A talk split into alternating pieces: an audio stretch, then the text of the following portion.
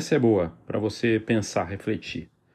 A dimensão da mudança do mercado com as transformações tecnológicas por parte principalmente da inteligência artificial. Notícia dessa semana: uma fotógrafa com seu iPhone resolveu participar de uma de uma, um concurso, uma premiação de fotografia de uma loja na Austrália.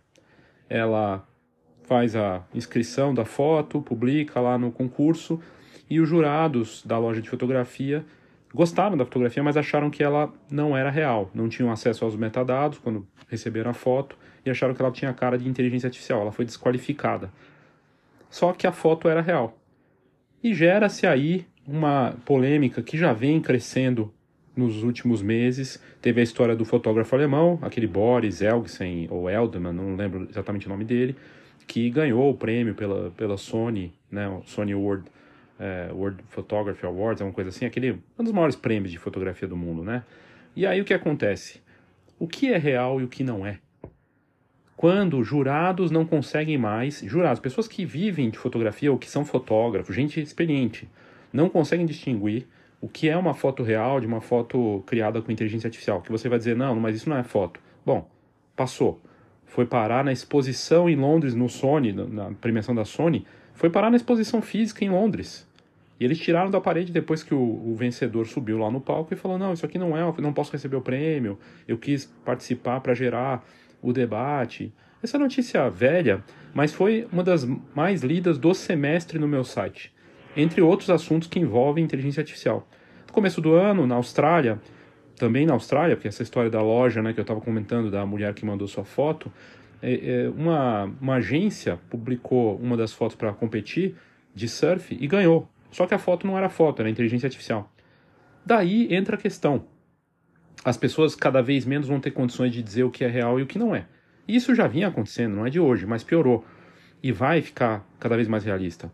A versão mais recente atualizada do Midjourney é 5.2 e ela é ultra realista e ela está cada vez melhor. E em poucos meses ela foi evoluindo. Como é que vai ficar na versão 8, na versão 7, na versão 6? Com mais resolução, mais ultra realista? Como fica para a gente saber o que é real e não é? E aí entra o motivo desse episódio exclusivo aqui para o podcast, que agora se chama N-Foto, né? não é mais Foxcast, é N-Foto porque está conectado com essa nova fase da fotografia. Né? É, aliás, é importante dizer, né, sem renegar a importância do passado, do legado e tudo mais, mas a gente está entrando e já entrou numa nova fase, e eu gosto da expressão que eu ouvi recentemente, né, que a gente é saudoso, saudosista com o passado, é, esperançoso ou ansioso e assustado com o futuro, e cego para o presente. Porque na verdade a gente já está vivendo essa nova fase. É, de fotografia com inteligência artificial, com fotografia analógica, com tudo convivendo junto e todo o legado que vem junto com isso. Mas enfim, o motivo desse episódio é para trazer para você como a inteligência artificial e a fotografia digital tradicional, quem diria, hein? Dizer que a fotografia digital é algo agora tradicional, estão é, com uma pedindo uma uma necessidade aí, pedindo uma interferência de uma palavra super importante, que é, aí vai caber você julgar se isso faz sentido ou não. Para mim, faz todo sentido. A palavra é marketing. Eu sou Léo Saldanha e esse é o novo episódio do N Foto.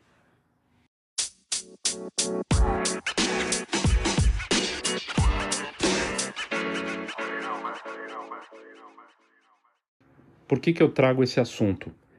Com essas notícias, um concurso essa semana na Austrália, uma das mais lidas da semana já.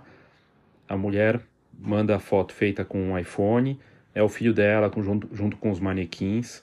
Eu vou deixar a foto no destaque aqui da, do Spotify, você consegue ver a imagem na capa da, desse episódio. E curiosamente, eles acharam, os jurados, que não era uma foto de verdade, era uma foto criada com inteligência artificial. E aí, é, entra-se o debate.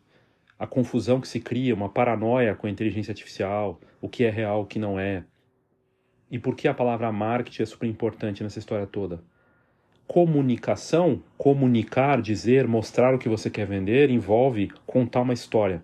Envolve dizer se é, aquilo foi feito de que maneira e o que, o que foi envolvido na criação daquela imagem. Então, se você está vendendo sessão de família, se você vende foto impressa, se você é fotógrafo de casamento, se você tem um negócio de impressão, o que, o que quer que seja que você faça aí para na fotografia de negócio, essa parte de comunicação é fundamental. E você tem que mostrar, contar e dizer do como foi de como foi feito. Ora, se estamos passando por uma mudança tecnológica em que não dá para dizer o que é real e não é, a comunicação e essa parte se torna ainda mais importante. Eu digo isso porque hoje ou ontem eu vi uma postagem do Carelis que eu achei interessante. Ele mostra uma foto de um rapaz que acho que é um influenciador de finanças jogando moedas para cima. Quando eu vi a imagem, eu achei que era inteligência artificial, para você ver como tá a coisa da confusão. Eu falei, nossa, o Carelis que entrou nessa coisa da inteligência artificial também. A foto tá incrível, mas são umas moedas saltando bem na frente dele. E aí na sequência um vídeo que mostra como que ele fez a foto. O rapaz joga as, mo as moedas para cima e o Carelis, que talentoso como é, criou, clicou aquela cena e ele fez o que deveria ser feito a partir de agora. E o Carelis, que eu diria até que o Carelis tem uma coisa meio anti de, de se mostrar anti-marketing, mas é um excelente marqueteiro também, porque é justamente disso que eu estou falando. Mostrar o que você faz e por que que vale e é diferente, é real. Vai caber ao fotógrafo e fotógrafa de qualquer área que vai sentir o impacto já começa da inteligência artificial, inclusive dessa questão do que é real e não é, de comunicar, de contar essa história, como o que fez, de pegar e falar ali, ó, o que da parte da imagem, ele acho que ele nem cita de inteligência artificial ali, mas me chamou muito atenção porque é autêntico, é verdadeiro. Agora, ele mostrou do que se trata e como foi feito. É papel do profissional mostrar o que ele faz e como ele cria. E isso tem valor. Então achei sensacional, achei bacana e aí fica para você a reflexão. Você pode não contar. Então, se você colocar lá uma coisa fantasiosa né, nessa divulgação, né, por exemplo, uma foto, é, sei lá, é uma situação totalmente irreal, mas hiperrealista, né, com o seu trabalho. Uma foto de empresa, um, um grupo de executivos que estão flutuando no ar numa sala. Eu preciso dizer que aquilo é inteligência artificial? É uma questão, né? Ou vou deixar que essa é a minha nova marca e eu estou trabalhando dessa maneira e deixa que as pessoas especulem. Preciso citar que foi feito com inteligência artificial, com Mid Journey, com Photoshop, não sei o que, com mas a parte da comunicação entra e no mundo em que o problema é quando as pessoas não não estão criando essas imagens fantasiosas e indo para um lado do, da autenticidade, do verdadeiro, e elas usam também a inteligência artificial. Eu tenho usado para criar também coisas é, divertidas e, e algumas delas hiperrealistas. E aí, de novo, entra a história.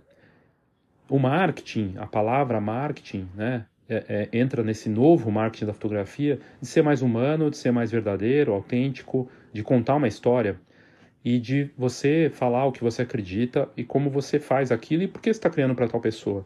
Então, se você quer atender famílias, por exemplo, de uma maneira documental, ir na casa delas, contar a história delas tudo mais, você tem que mostrar como é o processo.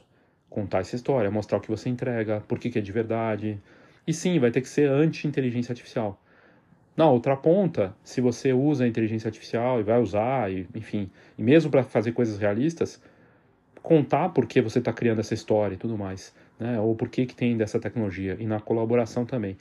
Mas entra num ponto que é dessa reflexão que a gente tem que ter agora, de que a palavra marketing ganha seu valor nessa nova fase também em relação à sua proposta de trabalho, aquilo que você faz e como é feito. Então, sim, importa contar essas histórias. E se você quiser atrair as pessoas para aquilo que você faz, você vai ter que colocar esse termo aí, marketing, pensado no, na comunicação, na questão dos bastidores, do processo, é, para fazer alguma diferença e é, se defender do que está acontecendo ou para reforçar o porquê você está fazendo aquilo usando inteligência artificial, inclusive. Eu achei bem interessante. E aí, uh, veja como não é tão simples para encerrar aqui, porque na verdade é uma, uma publicação rápida para você ouvir, pensar e refletir. Saiu hoje uma notícia de uma revista europeia, mais precisamente da Bulgária, que fez. Eles estão dizendo que é a primeira capa com ensaio completo feito com inteligência artificial. Você olha a capa e você pode até dizer, não, não é real. Só que é curioso, olha só. A modelo, ela é real. Eles pegaram fotos do rosto dela, mandaram para um influenciador, criador de inteligência artificial que gerou o ensaio completo para usar na revista. Quando chegou o resultado, as fotos estavam meio toscas, mão, aquela coisa que a gente já sabe que tem ainda problema com inteligência artificial, mas que está melhorando. Eles mandaram para tratamento, tratamento de imagem, mas tem uma mistura aí, porque tem fotos dela, na verdade é uma tem a imagem dela trabalhada, né, são fotos da modelo, que daí foram retrabalhadas com inteligência artificial, voltou para a revista, passou pela pós-produção, só que tem fotos reais dela também no meio, misturadas. Algumas fotos são reais, outras são. A maior parte é inteligência artificial. Mas foi baseado na imagem dela. Tá confuso. Né? A gente realmente está num campo minado, jurídico e questões, porque de quem que é, no final das contas, a criação? Do time produ de produção da revista, do fotógrafo, diretor criativo ali, pessoal, é, é da inteligência artificial, do artista que colaborou, de quem é? Né? É uma questão aí complexa que se abre e mostra essa nova fase que realmente é, ao mesmo tempo, assustadora e fascinante. Mas uma coisa é certa, a palavra marketing vai fazer uma diferença mais uma vez, de contar essa história, de mostrar, e no caso da revista, ajudou ela a aparecer, divulgar e fazer barulho. E no caso do concurso lá da Austrália, uh, o fato de não ser inteligência artificial chamou atenção, porque pensou que era, e fez barulho também. Então, até nisso, até no marketing, essa tecnologia revolucionária aí está ajudando a, a, gerar buzz, gerar barulho e tudo mais. Mas para você pensar, né, se você está comunicando, como você faz, como se defender disso, e pode parecer distante de você agora, mas, como a gente sabe, essas tecnologias, quando você vê, ela já está ali no teu pescoço, né, o nível da água, e você nem viu chegando. É isso, obrigado, e fica aqui o convite para você fazer parte do Enifoto. É uma comunidade, um grupo que está chegando nos 100 membros. São quase 50 horas de conteúdo entre entrevistas, notícias, conteúdos voltados para essa parte da nova fase da fotografia que envolve inovação, inteligência artificial, NFTs, metaverso, tudo que tem de, assim, de olhar para as mudanças e transformações do que está acontecendo agora e do que vem pela frente, num grupo bem bacana de alto nível. Para fazer parte, na descrição do episódio aqui tem mais informações. É isso, obrigado e até a próxima.